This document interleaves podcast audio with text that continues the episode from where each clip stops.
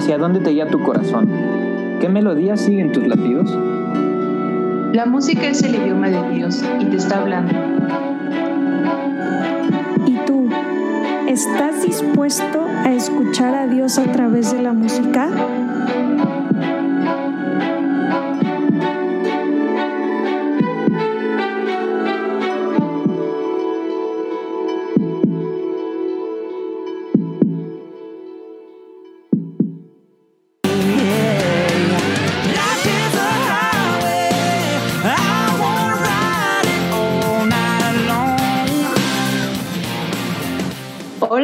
¿Cómo están? Les damos la bienvenida a un nuevo episodio de Heartbeat.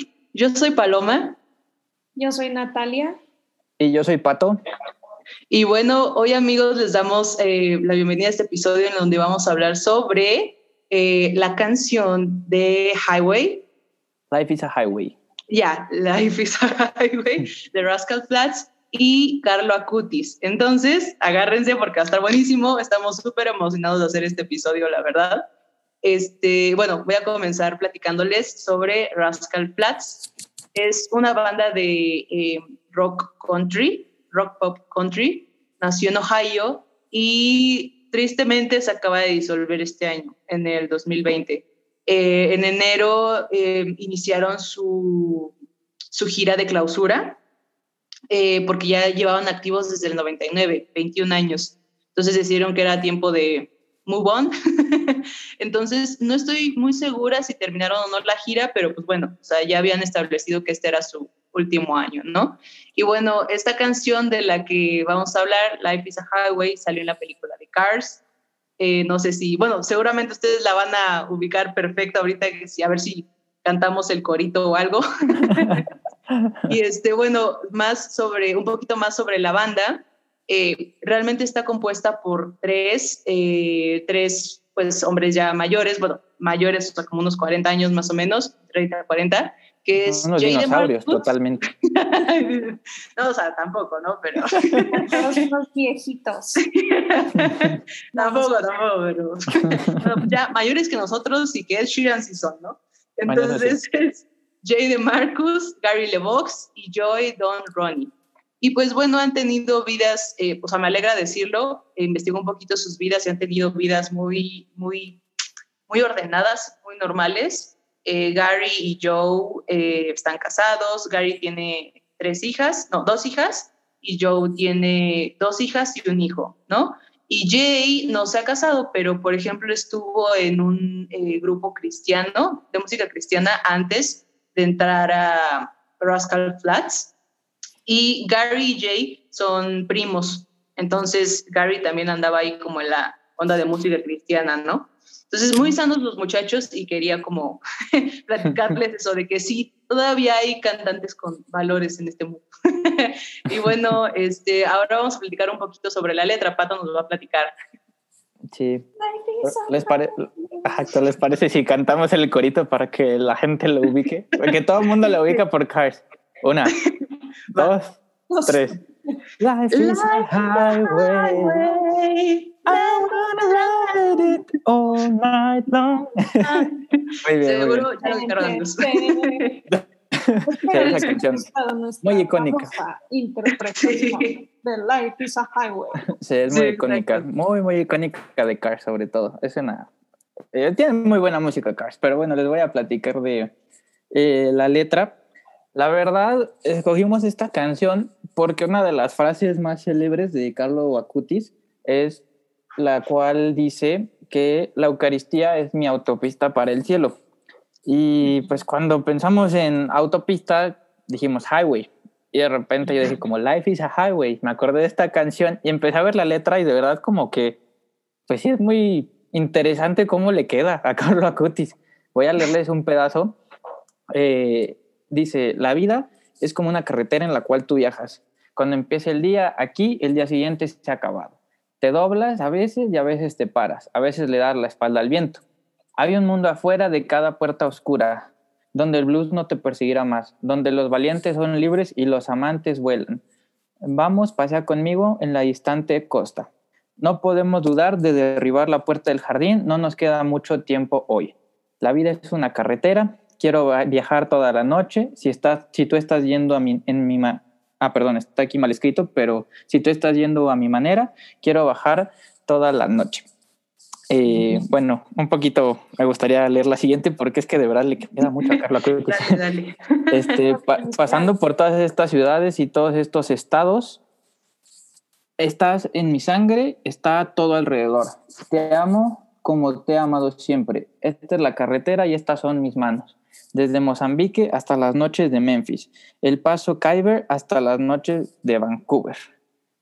Bueno, a, mí me, a mí me llamó mucho la atención porque tiene muchas frases que sinceramente dije es que son de Carlo. Eh, por ejemplo, la parte que dice, pasando por todas estas ciudades y todos estos estados, está en mi sangre, está todo alrededor. Como que la verdad cuando yo pienso en eso, yo lo relaciono mucho con Carlo y, y pues cómo él viajaba, ¿no? Para, bueno, para conocer diferentes, eh, me pueden ayudar, eran diferentes. Diferentes santuarios eucarísticos. Exacto, diferentes santuarios eucarísticos. Y, y, bueno, y también está en mi sangre, está todo alrededor, pues como que, eh, como que él era mucho de, de querer a la gente, ¿no? Como que siempre lo hizo todo por Dios, era demasiado, demasiado, demasiado santo, o sea, que literal estaba como impregnado en él, así en su sangre. Y te amo como te he amado siempre. Yo pienso en el amor que le tenía Cristo, por ejemplo. Eh, hay un mundo afuera de cada puerta oscura, me imagino, de toda esta gente que ayudó, eh, o sea, porque era gente pobre, sobre todo la que él iba ayudaba, como a los vagabundos, les daba cobijas. Como que la canción en sí me llama mucho la atención, o sea, se me hace muy linda la letra, pero de verdad siento que le queda muy bien a él y sobre todo el título, La vida es una carretera, eh, hoy no queda mucho tiempo, pues se murió a los 15 años, o sea, como que de verdad son muchas coincidencias al menos que yo vi. y bueno, a mí nada más me gustaría aclarar para los amigos que no lo conocen, un santuario eucarístico eh, es un lugar en donde pasó un milagro eucarístico, valga la redundancia, eso quiere decir que pasó algo sobrenatural que la ciencia no puede explicar con el cuerpo de Cristo que es la hostia consagrada. Es decir, o sea, Cristo está realmente en la hostia, pero pues en su infinita misericordia nos ha demostrado que realmente está ahí, ¿no? Entonces, o sea, por ejemplo, uno que ha pasado en México es que una hostia se convirtió en un, en un pedacito de, de carne del corazón, ¿no? O sea, por ejemplo. Entonces, ya nada más quería como matizar esto de lo que comentaba Pato. sí, y, y pues también digo, para los que no conocen a Carlo Acutis, eh, pues Natalia nos va a explicar quién es Carlo Acutis. Sí, la verdad es que yo no conocía a Carlos, a Carlo Acutis, pero pues se empezó a viralizar y todo en redes sociales. Y la verdad es que me impactó demasiado su manera de vivir y lo que más me impactó fue su similitud a todos nosotros, a todos los millennials, que nos la pasamos en internet, nos vestimos de jeans y tenis y literal, él es un santo de jeans y tenis, literal. O sea, él está como dice el Papa Francisco, ¿no? Sí, como dice el Papa Francisco, él está expuesto en Asís y literal lo puedes ver con sus pants, con sus tenis, deportivos. Y tenis así, bueno. Sí, claro. Y bueno, ahorita les, les voy a decir un poquito más de él. Pues Carlo Acutis nació en Londres el 3 de mayo del año 1991 y falleció el 12 de octubre del año 2006 a causa de una leucemia de la más grave que hay, una leucemia tipo fulminante y cuando pues él había llegado a convertirse en un influencer de Dios, ¿no? Él hizo una exposición con varios milagros eucarísticos, que investigó de todo el mundo, pero él visitando los santuarios que estaban en Italia, ¿no? Él decía que él no entendía por qué todos los estadios estaban llenos y todos los restaurantes y todos los lugares de personas famosas y una iglesia estaba vacía. Él no entendía, o sea, para él era inconcebible que la gente no pudiera creer en la experiencia, o sea, en la presencia real de Dios en la Eucaristía. Él decía, es que, ¿por qué? O sea, si yo lo veo, él lo veía tan, tan claro que a pesar de ser un niño tan chiquito, pues la gracia de Dios, el Espíritu Santo, lo ayudó, ¿no? Y bueno, Carlo Acutis ayudó a muchas personas que vivían en las calles, a vagabundos, a niños pobres y todo. Y sus padres no eran muy religiosos. Y él se inspiró en su fe debido a su niñera polaca, que bueno, ella era muy devota de San Juan Pablo II y él fue, y ella, perdón, fue quien le transmitió a Carlo el interés por la fe. Y Carlo Acutis pidió hacer su primera comunión a la edad de siete años, que bueno, pues muy chiquito, ¿no? Pero pues él la pidió hacer así. Y desde entonces, él se hizo muy devoto a la Eucaristía. Desde ese día que hizo su primera comunión, se hizo súper devoto a la Eucaristía, empezó a ir a misa diario, empezó a rezar el rosario diario. Él era muy inteligente y preguntaba cosas demasiado avanzadas a su mamá. Y pues su mamá, como no era tan creyente y así, pues ella tuvo que meterse a clases de teología para poderle contestar a, Carlos todas sus preguntas. O sea, imagínense el grado de preguntas que le podía hacer, ¿no, Carlos? Porque él, desde que la niñera polaca lo inspiró, empezó a avanzar y avanzar y avanzar y avanzar muy, muy rápidamente en la fe, que pues llegó un momento en el que estaba muy avanzado, ¿no? Sí. No, y además, pues también la mamá muy humilde, ¿no? Que, que pues también quiso entrar a un curso para, pues para responderle sacarlo, ¿no? Hubiera sido cualquier otra persona, hubiera dicho, ah, no, está medio loco este niño.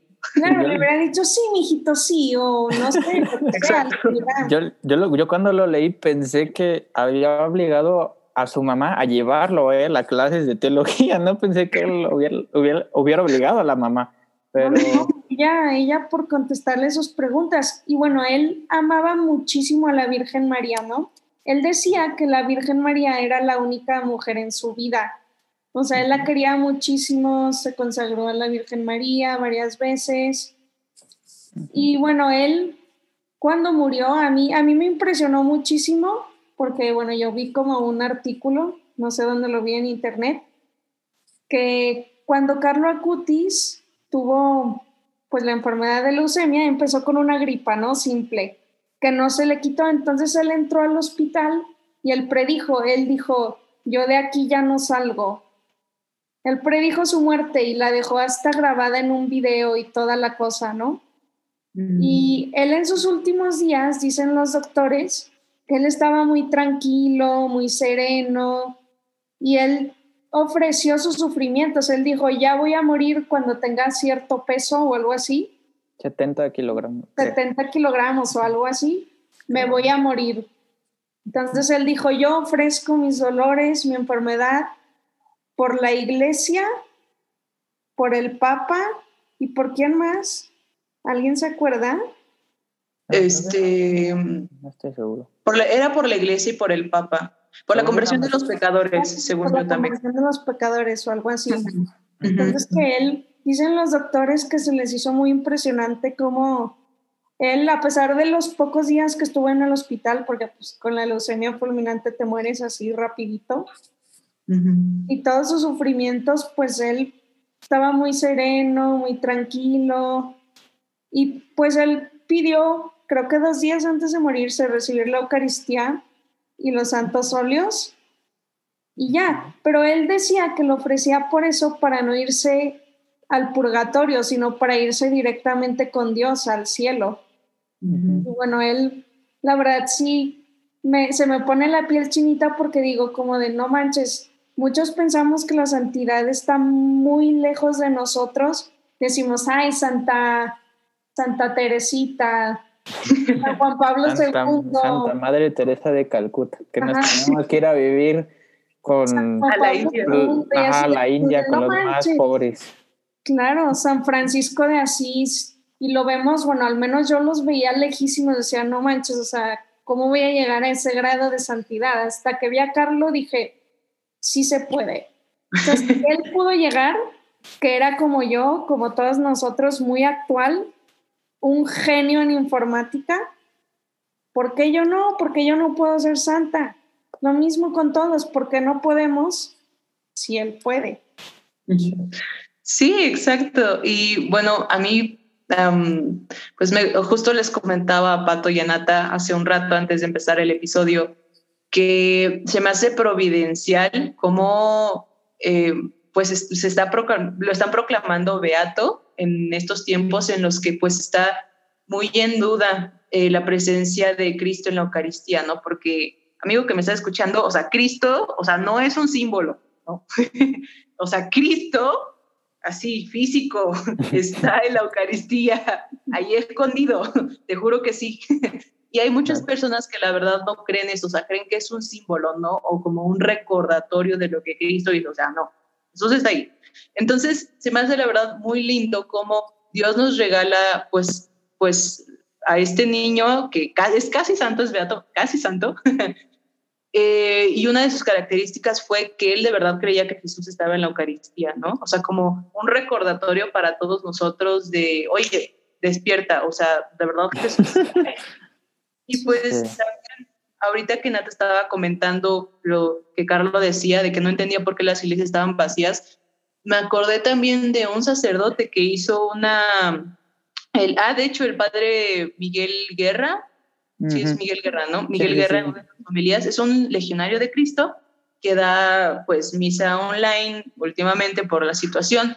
En una de sus homilías, eh, él decía, bueno, es que a mí una persona que, que no creía, o sea, me dijo, me hizo una observación muy triste, pero triste pero cierta, como es que yo no creo que, que Jesús esté en la Eucaristía porque si estuviera en la Eucaristía, los católicos nunca lo dejarían solo. O sea, si Dios de verdad estuviera ahí, los católicos nunca lo dejarían solo. Entonces, triste pero cierto, ¿no? O sea, como es para fuerte. Es, es, muy fuerte, es muy fuerte. pero es, como para reflexionar cada uno de nosotros, ¿no? No como un, em, no como una exigencia, ¿no? Sino de, pues si de verdad Jesús está ahí y de verdad lo amamos, pues a lo mejor pasar un poco más de tiempo con él, ¿no? O, promover también que los demás pasemos tiempo con él. O sea, así como nosotros estamos juntos ahorita platicando, pues es lo mismo, o sea, ir a platicar con Jesús en la Eucaristía es ir a platicar de tu día, ¿no? Sí, yo creo que hay que tenerlo como muy, eh, muy, muy en el centro de tu vida. Es, es algo que nos repiten mucho, sobre todo los que estamos en reino, que que siempre hay que poner como a Dios en el centro de tu vida, como Dios en el centro de tu vida, y es bien difícil a veces por cómo es el mundo y todo lo demás, porque incluso, eh, o sea, poner a Dios en el centro de tu vida significa que tienes que amar a Dios sobre todas las cosas, ¿ok? Como dice el primer mandamiento. Amar a Dios sobre todo, o sea, amarlo, enamorarte de Él. Y yo creo que muchísima gente tú le dices que cuanto amas a Dios, ¿A quién amas más? ¿Si a Dios o a tu familia? ¿A tu mamá? ¿A tu, a tu novia? ¿A tu novio? Yo creo que mucha gente pone primer lugar a, la otra persona, o sea, a su mamá, a su papá. Y es, y es bien fuerte, es bien fuerte, siendo muy honestos. Eh, no, es tan, no es tan sencillo, pero es cosa de, de que Dios actúe en ti y de purificar muchas veces, porque muchas veces, aunque tú estés ahí con Dios o lo que sea, yo creo que la razón por la cual precisamente muchos dejan de ir, por ejemplo, a, cosas de Dios o dejar de estar con Él, es porque al principio sientes mucho. Al principio, o sea, hay mucha gente, por lo general, que siente mucho al principio. Habrá otros que no, pero lo, lo regular es que sientan algo, como que paz, tranquilidad, algo, ¿no?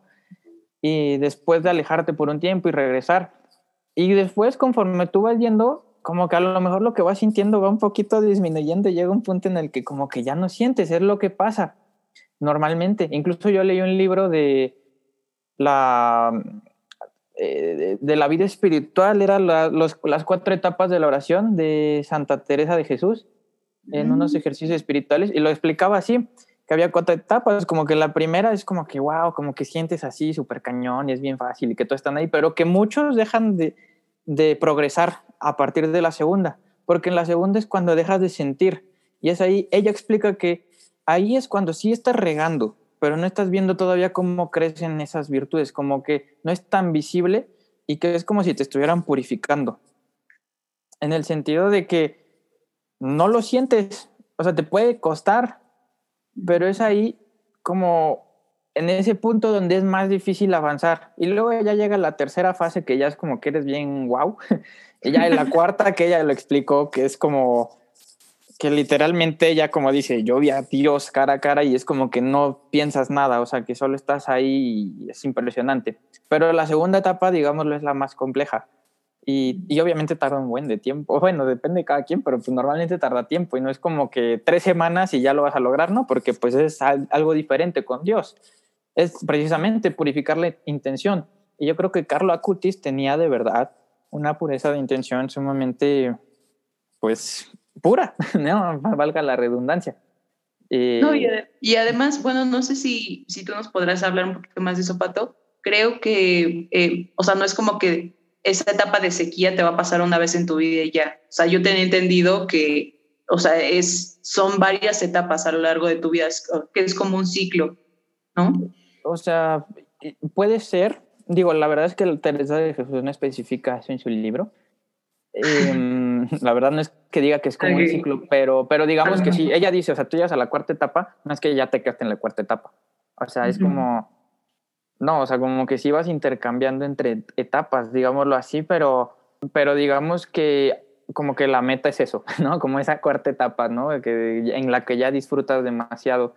Y sí, es muchísima, o sea, obviamente por, porque, pues porque somos humanos, pues obviamente en algún momento como que te puedes caer o lo que sea. Y un poco se lo platicaba a mi familia. O sea, seguramente a Carla Cutis, o sea, sí, rezaba el rosario diario, pero seguramente a Carla Cutis en algún momento le daba flojera, o sea, estoy seguro, o ir a misa o así. Claro, porque es humano como... O lo que yo les decía, o sea, incluso el mismo Dios, o sea, que es Jesús, o sea, incluso él mismo tuvo sus momentos humanos. Hasta, hasta, hasta yo les compartí en un momento que que yo vi un debate un día muy, muy bueno entre un, se llama Dr. Sisek y otro que es Jordan Peterson, que realmente el tema era otra cosa, era comunismo versus capitalismo, pero entraba mucho el tema de la religión. y, hubo una parte que fue tan, tan impresionante para mí, de verdad, y tan, tan wow, que dijo el Sisek, que era ateo, y Jordan Peterson es católico. Jordan Peterson eh, capitalista, Sisek era comunista, bueno, entre comillas, o sea, como que hizo una cosa impresionante, era, era un personaje, es muy, muy, muy interesante. y, y Sisek o Peterson, no me acuerdo cuál de los dos, pero en algún momento uno sacó el, creo, uno sacó el argumento de que, creo que fue Sisek, seguramente fue Sisek, que, que hasta Jesús en su momento, eh, en su momento cumbre, que, o sea, que bueno, fue la resurrección y la, y la crucifixión, en, en la primera parte de este doble momento cumbre, o sea, hasta Jesús se volvió ateo, o sea, dijo, Dios fue ateo por un segundo. Y yo me quedé como, ¿qué pasó? ¿Qué dijo este tipo? Y, de repente lo explica, sí, o sea, fue ateo por un segundo, porque hasta él dijo, o sea, Dios, Dios mío, ¿por qué me has abandonado? O sea, él sintió una falta de Dios en ese momento, sentía que Dios no estaba con él en ese momento. O sea, yo dije, wow, cuando dijo eso y de repente el Peterson hasta también, que es a mí me encanta, de verdad, es un tipo súper brillantísimo y es católico, pero es de verdad intelectual a más no poder. Pero, pero hasta él dijo como, wow, nunca lo había pensado así, pero tienes mucha razón, como que hasta Dios en su momento, o sea, Dios tuvo miedo cuando, cuando aparta de mí esta copa, si es posible, pero que se haga tu voluntad. O sea, Carlo Acutis, digo, no estoy, o sea, Carlo Acutis tuvo sus momentos seguramente de tentación o de sequía espiritual. La, eh, creo que, ¿quién fue? Creo que fue Madre Teresa de Calcuta, la que también tuvo... Sí, la de sequía espiritual, ¿no? Fue como 30 años de sequía espiritual. Sí. La verdad que mis respetos. qué bárbara. Sí. y se murió, o sea, se murió en sequía espiritual, según yo, la Madre Teresa de Calcuta. o sea, también, como dice Nata, mis respetos. sí, porque no cualquiera, o sea... No, no, no, uno, uno con un mes ya se está medio, medio muriendo ahí diciendo, no, ya, aquí acaba mi vida. Digo, personalmente, no. O sea, no sé qué opinas, Natalia. No, sí, la verdad es que yo creo que Carlo Acutis tuvo sus limitaciones, tuvo miedos, tuvo muchas cosas, pero él fue capaz de sobrepasar eso y de ser constante, con ayuda de la gracia de la Eucaristía, la confesión, todos los sacramentos que pues él frecuentaba mucho y pues él pudo mejorar, pudo mejorar gracias a eso y gracias a el esfuerzo que él ponía cada día en la vida cotidiana, porque pues él fue un santo de la vida cotidiana, él, o sea, no es como que fuera la Segunda Guerra Mundial o hiciera algo así, fue un mártir o cosas así tan fuertes, no, o sea, él en su vida cotidiana fue santo, hizo muchas cosas buenas. Y pues eso es lo que nosotros deberíamos de, de hacer, ¿no? Pero sí es verdad que nos cuesta muchísimo trabajo, muchísimo. Y también, bueno, quería hablar de otra cosa, de que él hizo un milagro, Carlos Acutis, para la beatificación a un niño de Brasil que tenía una malformación congénita en el páncreas. O sea, literal, hagan de cuenta que el páncreas estaba prácticamente dividido en dos.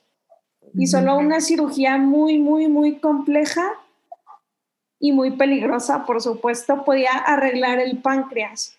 Aquí paréntesis, Natalia estudia medicina, para los que quisieran saber. Pero un, este, un sacerdote hizo una oración especial en presencia de las reliquias de Carlo Acutis y pues se curó, el niño se curó milagrosamente y la ciencia no lo puede explicar, por eso lo beatificaron, porque pues le hicieron exámenes al niño y todo. Es un proceso un poco largo y tedioso para poder beatificar a una persona. No les puedo decir bien al pie de la letra cuál proceso es, porque la verdad es que no sé. Pero le hacen exámenes de todo el niño para ver cómo está. Y el niño vomitaba mucho, porque a causa de esa enfermedad, pues vomitaba mucho y cada vez iba vomitando más y pues era una enfermedad que te llevaba a la muerte prácticamente. Pues él dejó de vomitar, dejó de tener los síntomas, estaba 100% curado, o sea, fue algo muy impresionante, ¿no? No sé qué opinen. Sí, no, o sea, la verdad es que, bueno, yo también tuve la oportunidad de, escuchar un poquito sobre este milagro, que a este niñito lo iban a operar, justo como Nata decía, y lo checaron, o sea, antes de, de, la operación, y el páncreas ya estaba juntito, o sea, como si nunca hubiera estado separado. Y el, o sea, el niñito se recuperó, eh, entonces, la verdad, pues, o sea, la otra vez yo bromeaba con Pato y le decía, no, ya, o sea, qué beato ni qué nada, ya hagan los santos. no, pero eh, digo, es un proceso de la iglesia y todo, ¿no? Lo respetamos, pero... O sea, seguramente ya es santo en el cielo, pero aquí en este mundo... Sí, sí, sí, exactamente. O sea, ya es santo en el cielo, pero aquí lleva un proceso, ¿no? Y bueno, a mí me gustaría hablar un poquito sobre, sobre lo que hablaba Pato, de los mandamientos, o sea, de eh, que es amar a Dios sobre todas las cosas. Em, hay un padre que se llama, bueno, es el legionario de Cristo, el padre Juan Solana, que por cierto está dando un retiro, una peregrinación retiro virtual, está buenísima, en Magdala, en Tierra Santa, y sus homilías son buenísimas también. En una de las homilías él decía que los, la palabra original de mandamiento es palabra. O sea, en lugar de ser los diez mandamientos, o sea, como algo impuesto, Er, eran las, o sea, la traducción correcta sería las diez palabras de Dios, ¿no? Y esto lo, lo digo porque yo, o sea, a mí la verdad se me quedó muchísimo, no sé si ustedes se acuerdan amigos de nuestro capítulo en el que hablamos sobre Justin Bieber, a mí se me quedó muchísimo que él decía que primero hay que tener una, él dice, perdón, que primero hay que tener una relación personal con Dios y entonces todo lo demás se da como una consecuencia, ¿no? O sea, no es como que tenemos que amar a Dios sobre todas las cosas porque, porque pues, va a ser buenos, ¿no? O sea, no, sino es, es un poco el, pues, el proceso contrario, sino primero tener una relación personal con Dios, o sea, primero querer, aprender a quererlo, aprender a amarlo, y de ahí todo lo demás se da como consecuencia. Incluso las diez palabras de Dios son una consecuencia de, eh, pues, amar a Dios, ¿no? Eh, o sea, esto es más importante porque pues yo creo que Carlos también entendió eso, ¿no? En algún punto, que es primero amar a Dios y ya después de ahí quiero ser santo, de ahí quiero corresponderle con, con ser lo mejor que yo puedo ser en este mundo, ¿no? Entonces, bueno, eso se me hace como algo interesante. Y eh, pues, ahí te va a complementar rápido. Es que encontré una frase, o sea, nada más decir la frase. Eh, él, bueno, tiene muchas, pero ahorita con lo que dijo Paloma, él dijo, encuentra a Dios y encontrarás el sentido de tu vida. Entonces, sí, quería complementar eso. Exacto, no, no, gracias. Justo, ¿no? O sea, no es primero como, es que no sé, a veces, al menos personalmente, me ha pasado que primero es cumplir todas las reglas de, por así decirlo, todas las reglas, sí, del, sí, exactamente, exactamente. Primero cumplir todas las reglas y después ya a ver qué pasa, pero no, es al revés. Entonces, este, también me gustaría platicar un poquito sobre lo que, lo que decíamos de la, de la sequía espiritual, que justamente eh, tuve la oportunidad de platicar con una consagrada, que es como una monjita en Reino Christi para los amigos que no, este, que no lo conocen. Eh, y ella decía que justamente cuando estás teniendo una sequía espiritual es cuando la fe crece, o sea, si se lo pides a Dios, ¿no? Cuando tu fe va creciendo, porque precisamente no puedes sentir a Dios, o sea, no puedes saber que está ahí, pero tu fe va creciendo porque justamente porque no lo puedes sentir, sabes aún así que está ahí, ajá, exactamente. Entonces, pues no sé ustedes qué opinen, amigos, de... Pues, claro, yo creo que todos crecemos por medio de los problemas y las cosas difíciles que vamos presentando. ¿Por qué? Porque vamos buscando una solución, vamos, por ejemplo, en el caso de la sequía espiritual, vamos buscando más a Dios y creyendo, siendo perseverantes, diciendo, ok, Dios, no te siento, pero sé que estás ahí, sé que estás ahí, entonces vas creciendo y creciendo y creciendo hasta que lo sientes y ya creciste muchísimo espiritualmente. Y también esto nos puede ayudar en la sequía espiritual para leer libros de Dios. Podemos leer libros de Dios, vida de santos y tratar de imitarlos. Por ejemplo, la Madre Teresa de Calcuta. Tratar de, de tomarla, no imitarla, porque como dice Carlo, Carlo Acutis, hay que ser originales, ¿no? Muchos, la frase fue, muchos nacemos, todos nacemos originales y muchos morimos como fotocopia. Entonces, yo creo que eso es, es muy cierto. Tomar cosas de los santos, tomarlos como ejemplos, pero ser santos a nuestra manera, ser santos originales, como él lo fue, ¿no? Sí, estoy totalmente de acuerdo con Natalia. Y bueno, también para seguir hablando un poquito más de Carlo, eh, ah, un poco, bueno, retomando la idea de la sequía espiritual, a veces como, y también como de la tristeza en general que a veces te topas en tu vida. Eh, él también dijo una frase que dice, la tristeza es dirigir la mirada hacia uno mismo, la felicidad es, es dirigir la mirada hacia Dios. Y pues creo que también tiene mucha razón y tiene que ver mucho con lo que dijo Paloma, igualmente, que cuando tú descubres, es como cuando tú descubres mm, eh, tu vocación o o tu, tu, carrera o tu equipo de fútbol. o sea, es como cuando tú descubres esa cosa que es para ti y realmente pues Dios es para todos. Entonces cuando tú descubres eso que te apasiona, que te llama, es muy difícil como no querer seguirlo, no querer hacerlo. O sea, en mi caso, por ejemplo, yo, eh, o sea, bueno, aparte de la religión, me, pasan, me pasa así con otras cosas. Por ejemplo, eh, a mí mi banda favorita es Coldplay y fue porque un día yo vi un video de Coldplay de una presentación en los Grammys y me cautivó de una manera que no lo puedo expresar y ninguna otra banda u otro artista lo ha logrado. Y hoy en día sigo escuchándolo y es como si estuviera enamorado. Y un poco me pasa lo mismo en, eh, eh, eh, con la religión, incluso con el fútbol, con mis equipos de fútbol. O sea, un día simplemente fue como ¡pum! ¿no? pero es porque también como que lo buscas. O sea, yo, por ejemplo, aquí puedo meter un poco a mí me enseñaron de chiquito a irle al Pachuca, porque el Pachuca ganaba todo cuando yo era chiquito, cuando era, en serio, 6, 7 años era así el equipo de la década y ganaba todos los trofeos. Ajá. Y de repente, ¿qué pasó? De repente el Pachuca, como después de 2010, no volvió a ganar nada y hasta estaba como en problemas de descenso, ¿no? Eh, de que de que yo ya tampoco sabía nada del Pachuca, porque yo lo veía porque mi, yo vivía con mis abuelos y mi abuelo siempre lo ponía en la tele y yo los veía ganar. Entonces yo decía, pues soy del Pachuca, ¿no?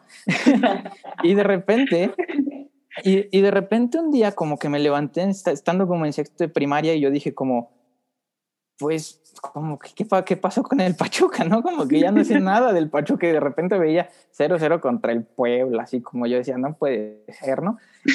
Y, hasta me molestaban en la escuela, ¿no? De que uno que le iba al León y el León era el mejor equipo, ¿no? Sí.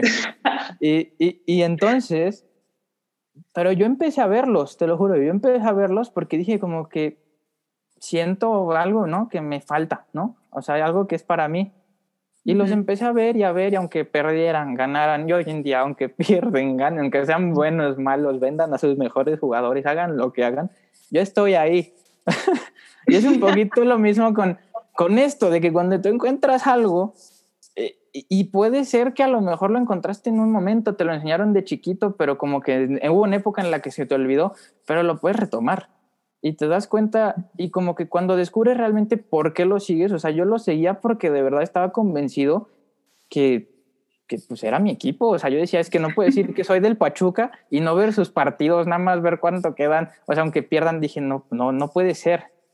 Entonces, yo los invito realmente a que descubran eso, como que es para ustedes, o sea, que, que como que es para ti, eh, o sea, incluso o sea, encontrar un santo, o sea, yo también tuve la gracia de encontrar a, eh, a, este, a, San Agustín, que pues en serio luego te sirven de guías, porque yo también siempre digo, si, San Agustín pudo ser santo, todo el mundo puede. Pues ahorita, si San Carlos, si, si Carlos pudo, pues también todos podemos hacer lo mismo, o sea, si te das cuenta, es, eh, conectas con algo y, y realmente todo mundo puede hacerlo. Pero en fin, creo que ya llevamos eh, bastante tiempo hablando sobre esto. Digo, creo que daría para mucho, mucho, mucho, mucho más. Claro, nos podemos alargar muchísimo, pero... Pero vamos a cortarlo aquí porque nos gusta dejarlo entre media hora y 40 minutos. Y que, bueno, ¿cuáles son sus conclusiones, amiga? Sí, ya para que no se vayan a aburrir tanto, compañeros. este, bueno, bueno, pues yo me quedo con que con lo que ustedes dijeron de que Carlo, o sea, si Carlo pudo ser santo, todos podemos ser santos y que realmente la Eucaristía es nuestra, nuestra autopista al cielo, ¿no? Entre, creo firmemente que entre más meditemos, o sea, observemos, tratemos de entender el misterio de la Eucaristía, más cerca vamos a estar del cielo. Y sobre todo, de no pasar por el purgatorio, como quería Carlos. Como Carlos. sí, exactamente.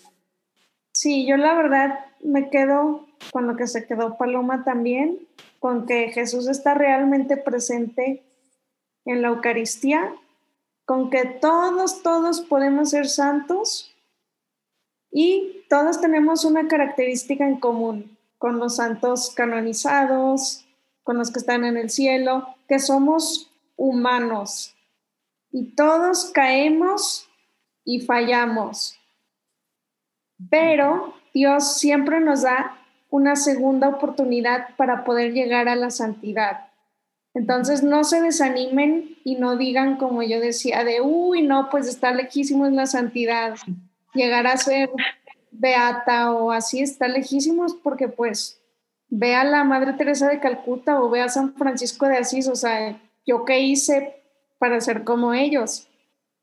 Pero cuando vi a Carlo Acuti, me di cuenta de esto, de que no necesito ser como el mayor de los santos para ser santa, con que viva en mi vida cotidiana bien y con mucha santidad, muy cerca de Dios, puedo ser santa. Con lo último, porque creo que ya me estoy alargando, Lo último es la originalidad, lo que dijo Carlo Acutis, todos nacemos originales y muchos morimos como fotocopia, ¿no? Ser original, ser auténtico, no tener máscaras. Eso es lo que deberíamos de hacer todos. Muchos nos ponemos máscaras debido a los estereotipos que tenemos o para poder encajar en un grupo social. Pero la verdad es que debemos quitarnos esas máscaras y ser auténticos. Para poder llegar a ser santos, tenemos que ser auténticos. Y nuestra vocación, la vocación de todo ser humano, es llegar a ser santos. Así como Carlo Acutis está en camino de ser santos, santo, perdón, esa es nuestra vocación. Y bueno, muchas gracias amigos. Nos Oye, pero falta mi conclusión, ¿qué onda? Claro, claro. pero por mí, por mí.